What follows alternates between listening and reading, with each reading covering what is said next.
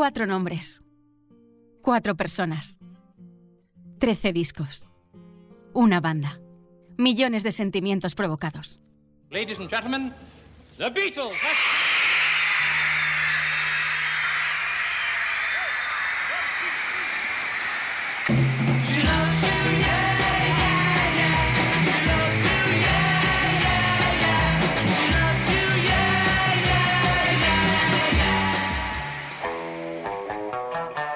Reconocidos como la banda más exitosa de la historia de la música, llegaron a ser percibidos como la encarnación de los ideales progresistas, extendiendo su influencia en las revoluciones sociales y culturales de la década de los 60.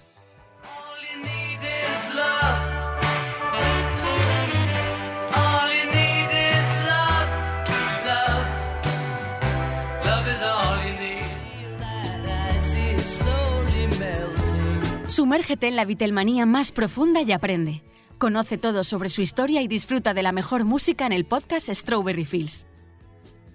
Escúchanos, dale like a nuestros episodios, compártelos, déjanos tu comentario si te han gustado y suscríbete a nuestro canal de iVoox Strawberry Fields de Beatles Podcast. También puedes seguirnos en nuestros perfiles de Twitter, Instagram y Facebook consultar todos los guiones en el blog y enviarnos tus preguntas y sugerencias al correo strawberryfieldsbeatlespodcast.com. Os contestaremos encantados. Estáis escuchando Strawberry Fields, el podcast de los grandes Beatlemanos, con José Ángel Martín.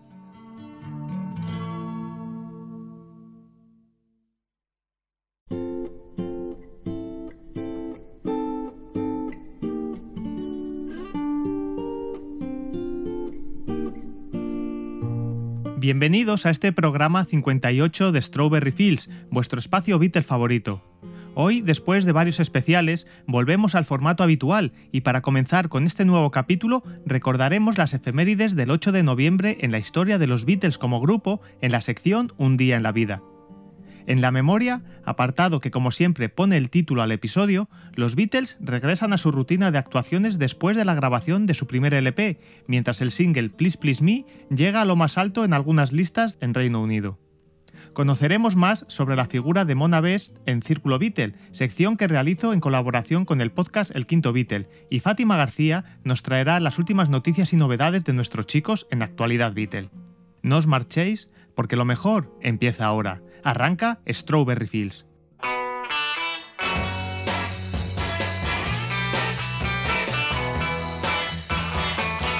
I your name, but you're not there. Was I to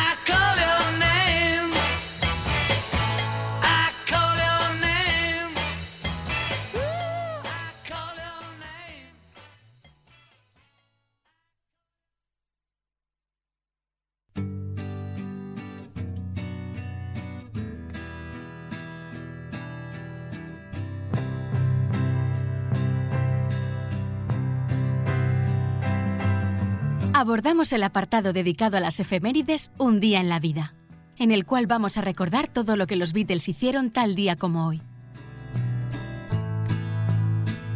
En 1961, actuación en The Cavern Club por la noche junto a Ian and the Zodiacs y The Remo Four. En 1963, actuación en el Ritz Cinema de Belfast, dentro de la gira de otoño. Ese mismo día también filmaron una entrevista con Jimmy Robinson de la Ulster TV y visitaron la Broadcasting House de Belfast para grabar otra entrevista, en esta ocasión con Sunny Ogle para el programa de esa noche, Sixten. En 1964, actuación en el Empire Theatre de Liverpool, dentro de la gira británica. En 1965, los Beatles ensayaron Thing for Yourself de Josh Harrison en los estudios Abbey Road y hacia las 3 de la madrugada grabaron su tercer disco navideño para el club de fans.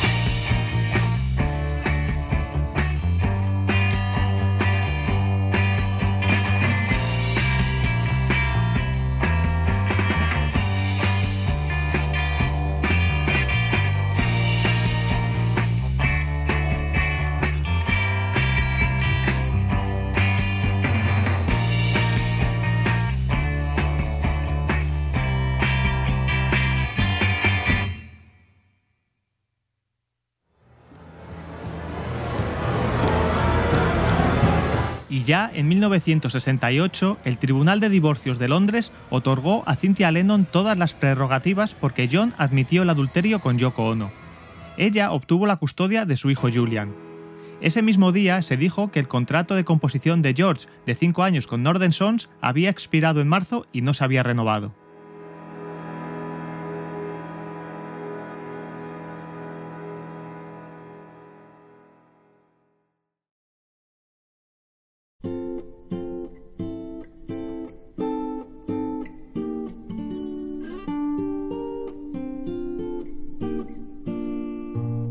¿Eres un apasionado de Strawberry Fields y quieres agradecer tantas horas de entretenimiento? Apóyanos y podrás disfrutar de episodios extra para los muy fans como tú. Instala gratis la app de iVoox. Busca Strawberry Fields de Beatles Podcast y pulsa en Apoyar, donde podrás elegir la cantidad de tu aportación. Si te apetece y puedes, te lo agradeceremos eternamente. Pero si no, sigue escuchando el contenido regular del podcast que seguirá ofreciéndose como hasta ahora. Anímate y colabora a que este podcast siga realizándose con la misma pasión e ilusión de siempre. Y ahora, disfrutando de nuevos contenidos extra.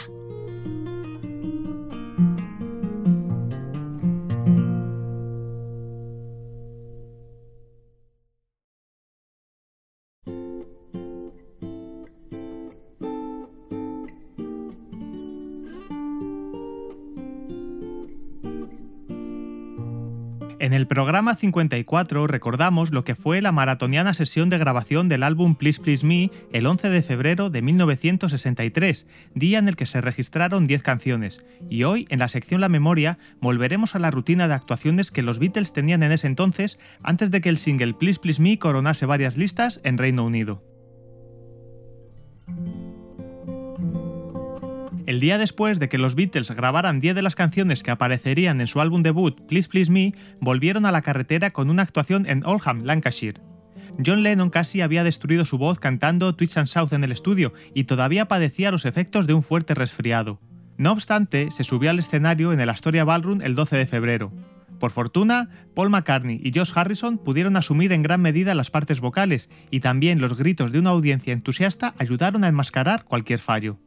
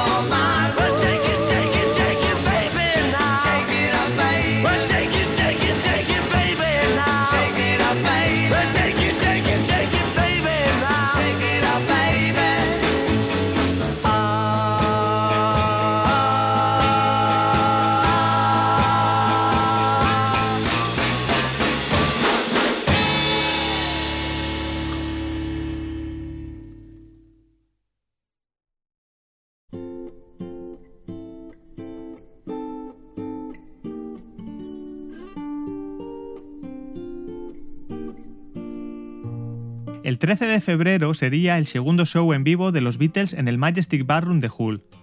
El primero había tenido lugar el 20 de octubre de 1962. Tocaron en la ciudad en dos ocasiones posteriores, en noviembre de 1963 y octubre de 1964. El día de San Valentín, los Beatles actuaron en un baile especial en el Locarno Ballroom de Liverpool. El Locarno era un salón de baile muy conocido en la ciudad, aunque esta fue la única vez que los Beatles tocaron allí. Sin embargo, es posible que los Quarrymen actuaran en el lugar en uno de los concursos regulares de skiffle que se celebraban allí a finales de la década de 1950.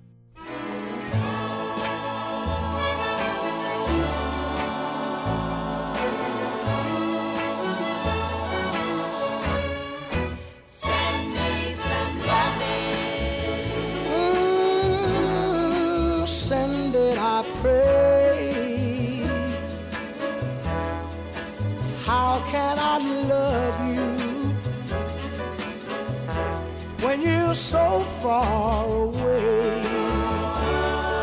Oh, honey, send me your picture. Oh, send it, my dear, so I can hold it and pretend you are near.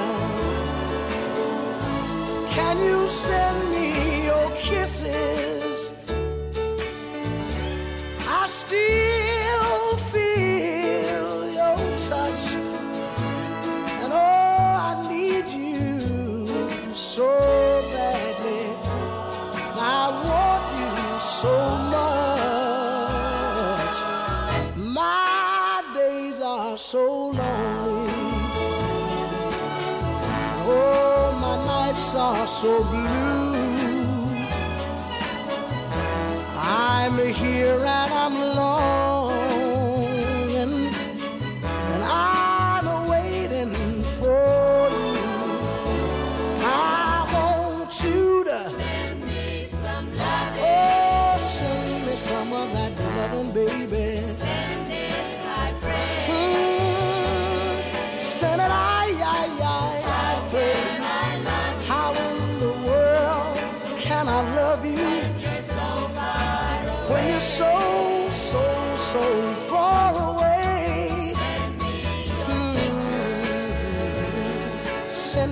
picture, baby. Send it, my dear. Oh, send it, my dear.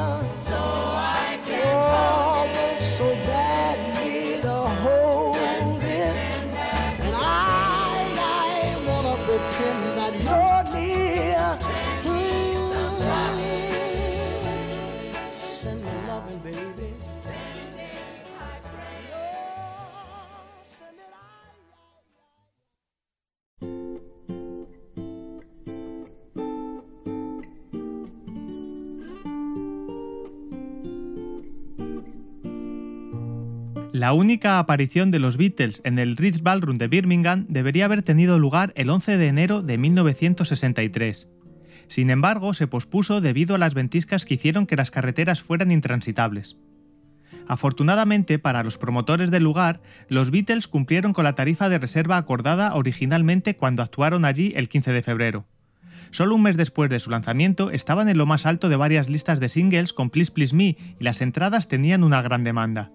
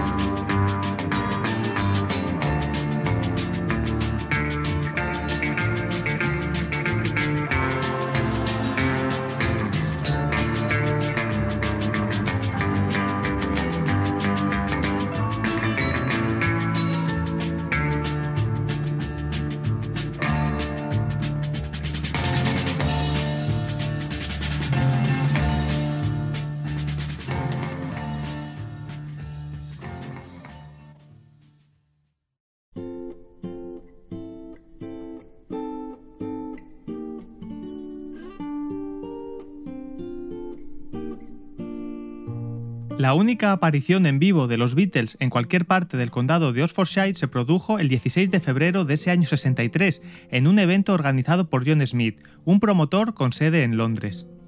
Al día siguiente, los Beatles hicieron su segunda aparición en el popular programa musical de ABC Television, Thank You Lucky Stars. Hicieron playback sobre Please Please Me en un programa en el que el artista principal fue Billy Fury. El episodio de Thank You Lucky Stars se emitió en la mayor parte del Reino Unido el sábado 23 de febrero, entre las 17.50 y las 18.30 horas.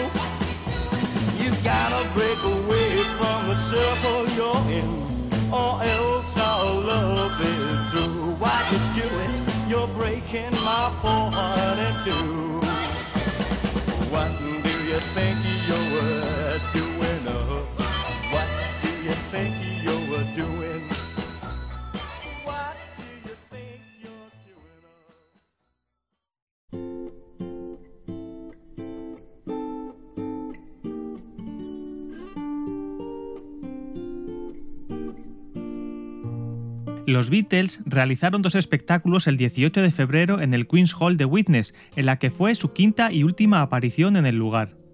Los conciertos fueron promovidos por la compañía NEMS de Brian Epstein y las entradas para ambos shows se agotaron con muchísima antelación. En febrero de 1963, las apariciones de los Beatles en el Cavern Club de Liverpool continuaban realizándose, pero sin embargo, en ese momento su fama había crecido considerablemente y la demanda para verlos era alta. Así, la cola de entrada al club se inició dos días antes del concierto del día 19 en el pase nocturno, en el que era el primer show de los Beatles en el Cavern después de dos semanas.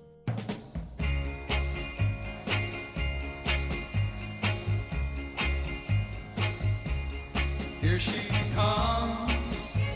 That little town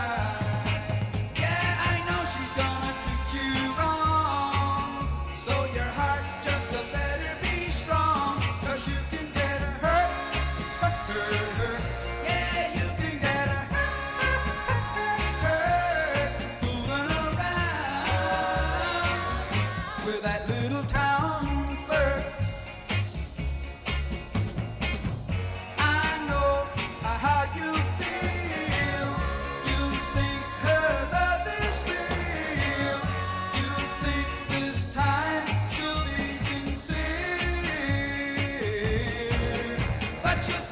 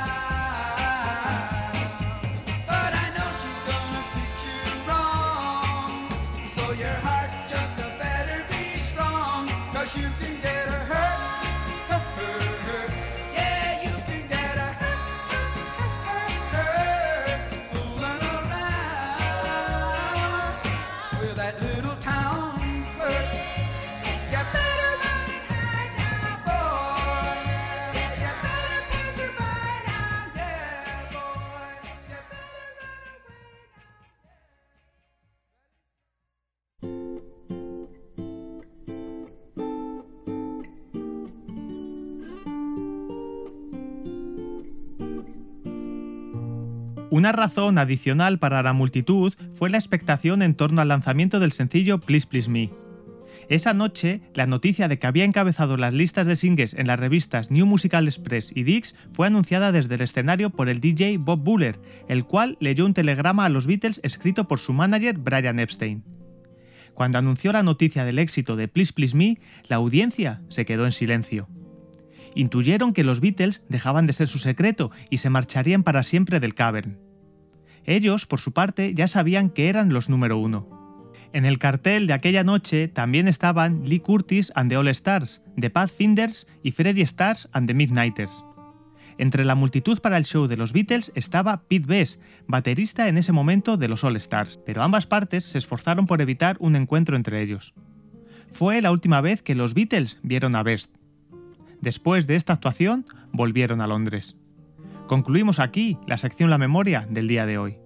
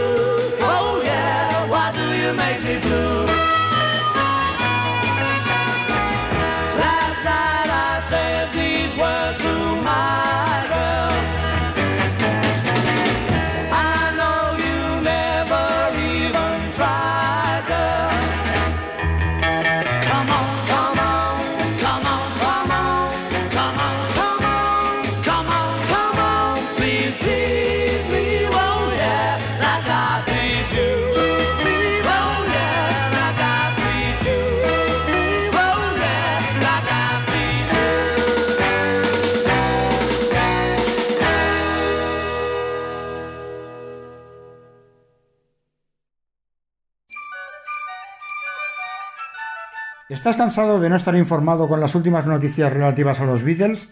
Ya tienes la solución. Suscríbete al Submarigro.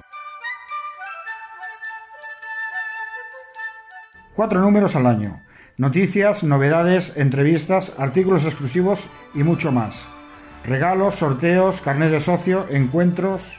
El Submarigro es tu revista. Y por solo 25 euros al año.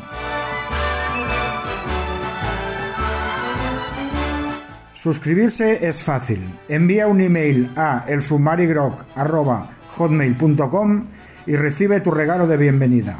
Beatles Forever.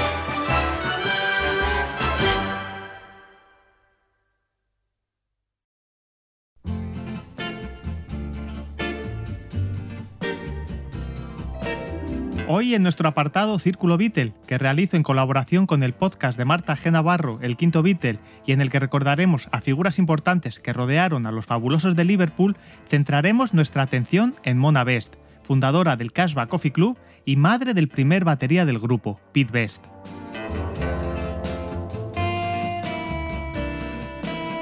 Alice Mona Shaw nació el 3 de enero de 1924 en Delhi, India, cuando esta era colonia británica y su padre era oficial del ejército británico. En 1941 tuvo una relación amorosa con Donald Peter Scanlan, ingeniero de la Marina de Guerra y de la cual nacería el mismo año su hijo Randolph Peter Scanlan. Con la Segunda Guerra Mundial ya iniciada, Donald moriría en el transcurso de la misma. Ingresó en la Cruz Roja donde conocería a un oficial del ejército, Johnny Best, que venía de una familia de negocios deportivos y habían sido propietarios del estadio del Liverpool. Se casaron en marzo de 1944 y Johnny adoptó al hijo de Mona, dándole su apellido y también tendrían a Rory Best, nacido en enero de 1945. En ese momento la guerra entraba en su último año y la lucha por la independencia de la India se consolidaba, haciendo inevitable la retirada británica para poner fin a más de un siglo de dominación imperial, concretada en 1947. La familia Best fue parte de la retirada británica de ese país, partiendo hacia Liverpool en diciembre de 1945. Después de marcharse de la India se instalaron en Liverpool, donde la familia de Johnny Best tenía fuertes influencias. Vivieron en varias casas y en 1954 se pondría a la venta una gran casona victoriana en el número 8 de Hyman's Green. No tenían dinero para comprarla, pero según un relato familiar, Mona empeñaría todas sus joyas y las apostó a un caballo llamado Never Say Die, nunca digas muerto. Ganaría la carrera y se pagó a 33 libras por cada una apostada, y con ese dinero compró la casa en 1957. Allí creó a finales de la década de los 50 un club musical para sus hijos y amigos en el sótano, en un momento en el que el rock and roll irrumpía con mucha fuerza y en otros locales de Liverpool como The Cavern Club solo se permitía el jazz. Mona organizó el club para adolescentes, estableciendo una cuota anual de media corona, sin bebidas alcohólicas, sirviendo Coca-Cola, snacks, tortas y café preparado con una máquina de café expreso, que ningún otro club de la ciudad tenía por entonces. La música se reproducía en un pequeño tocadiscos de marca Danset, amplificado con un altavoz de 3 pulgadas. Lo llamó The Casbah Coffee Club.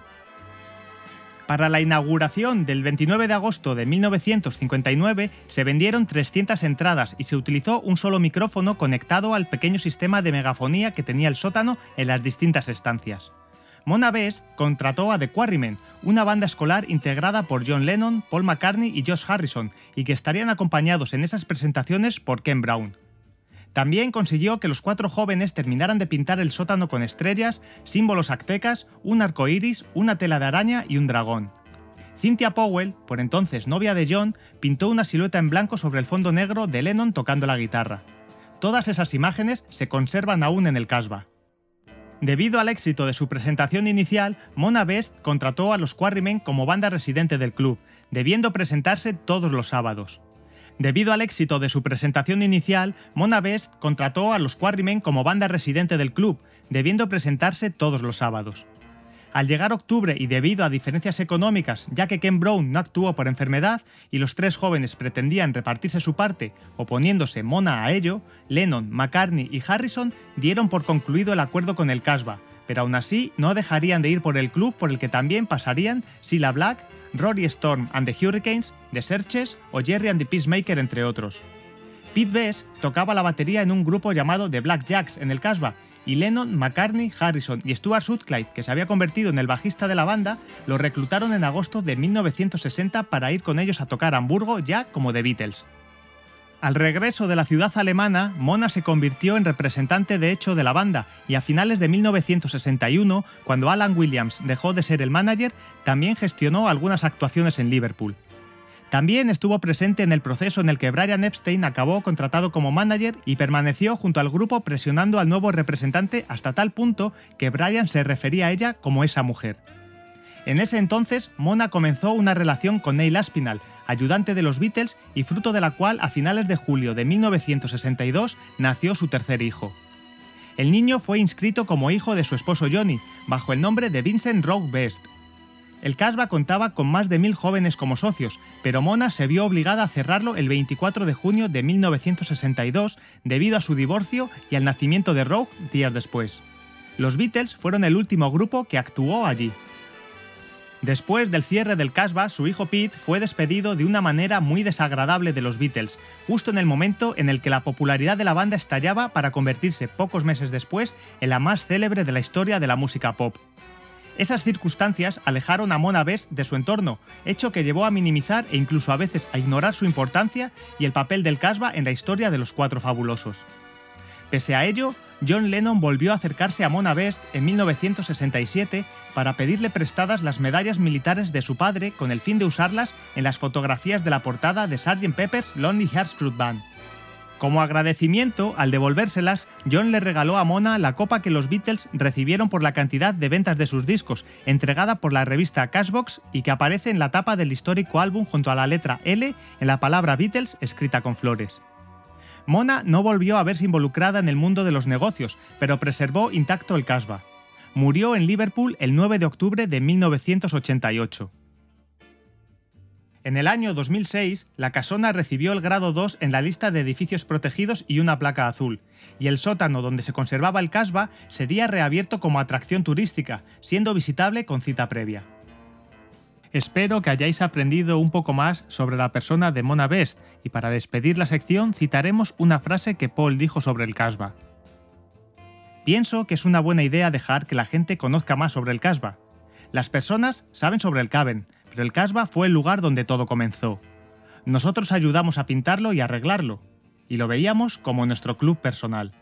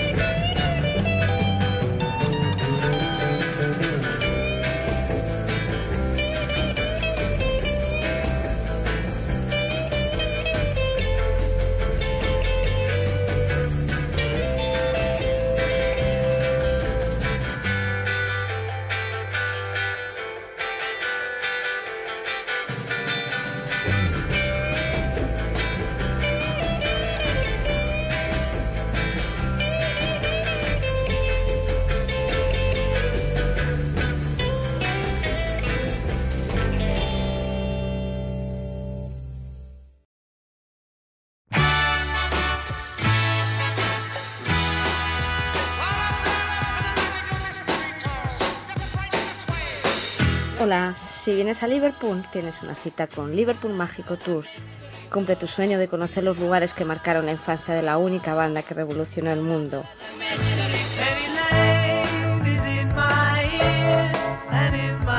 Conoce los lugares que se mencionan en la canción de Penny Lane o la iglesia donde John y Paul se conocieron y donde además se encuentra la tumba de Lano Rigby.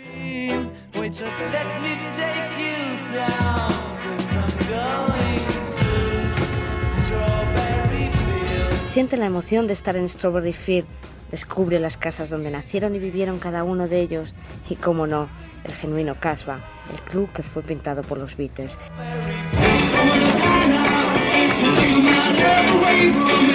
Diviértete en la caverna, el sótano más famoso del mundo donde la banda tocó casi 300 veces.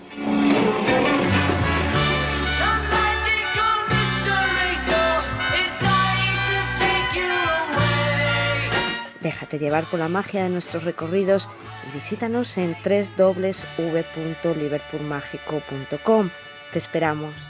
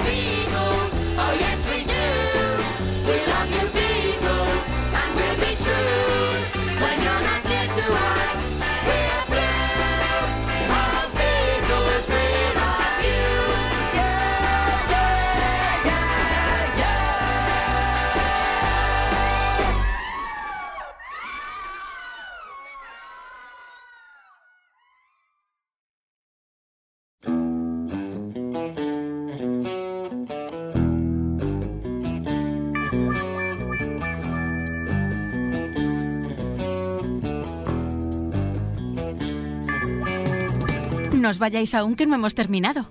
Y si queréis estar al día con las últimas noticias y novedades sobre los fabulosos de Liverpool, no podéis dejar de escuchar Actualidad Beatle. El pasado 15 de octubre, Strawberry Fields de Beatles Podcast quedó finalista en el apartado del mejor podcast de temática general de la Asociación Podcast en la edición de 2022 de las JPod celebrada en Madrid. Esto es un logro de todos los que lo hacéis posible junto a nosotros.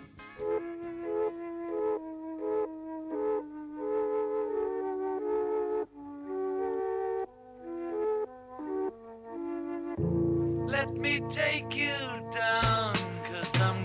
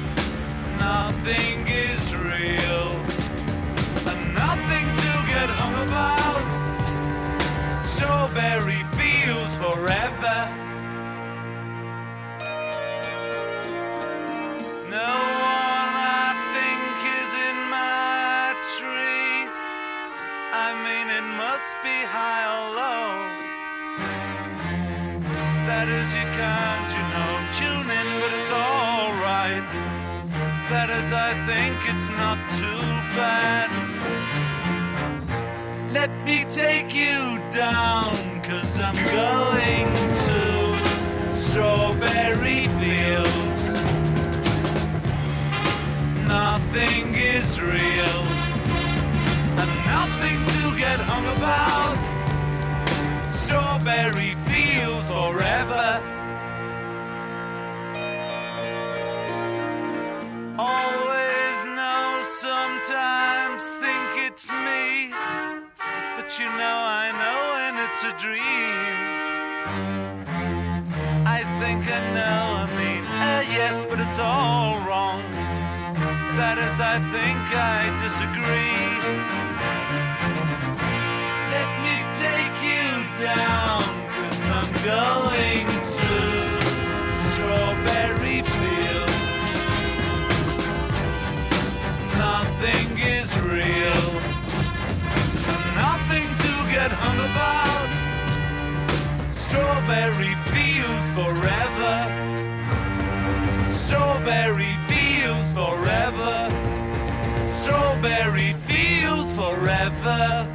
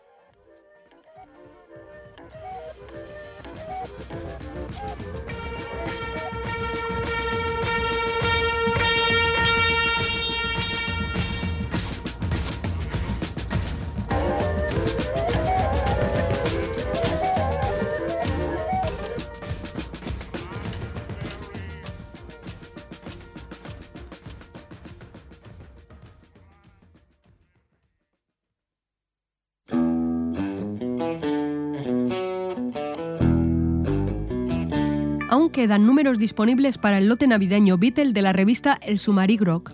Os recomendamos daros prisa para escribir al correo elsumarigrok.hotmail.com para informaros de cómo suscribiros a esta publicación y cómo conseguir vuestra papeleta para la cesta de Navidad.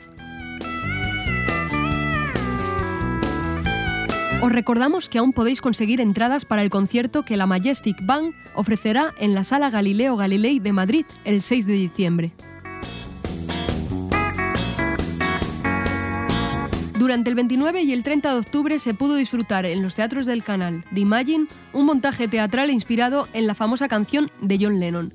El prestigioso director teatral polaco Christian Lupa eligió Madrid para el estreno mundial de su último trabajo, inspirado, como la canción de Lennon, en un mundo sin fronteras ni naciones y sin causas que conduzcan a la guerra en un viaje artístico por el universo de la contracultura de los 60 y 70.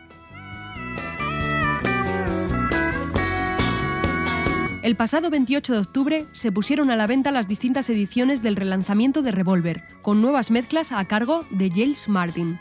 Os invitamos a escuchar nuestro programa 57 para descubrirlas. Un par de gafas de John Lennon se subastarán a finales de mes. Se espera que el objeto que se convirtió en un símbolo de estilo y la personalidad del líder de los Beatles, y a las que a menudo se refería como sus gafas Granny, alcance los 80.000 dólares. El martes 1 de noviembre se estrenó un nuevo videoclip para celebrar el relanzamiento del álbum Revolver y que está compuesto de 1.300 óleos pintados a mano sobre vidrio. El cineasta En Cooper se ha valido de la fuente de inspiración y creatividad que tuvieron los Beatles sobre los escenarios y en cada una de sus canciones para elaborar esta auténtica obra de arte que ilustra a la canción I'm Only Sleeping.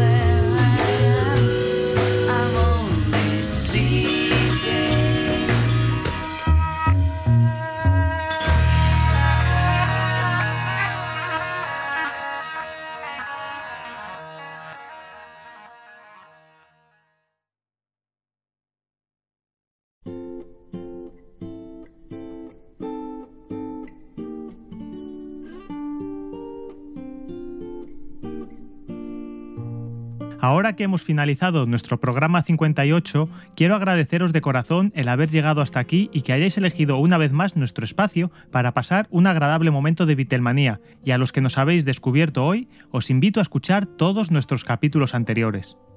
Recordad que podéis seguirnos en nuestras redes sociales en Twitter, Facebook e Instagram y que tenéis a vuestra disposición el correo strawberryfieldsbeatlespodcast.gmail.com para mandarnos vuestras preguntas y sugerencias.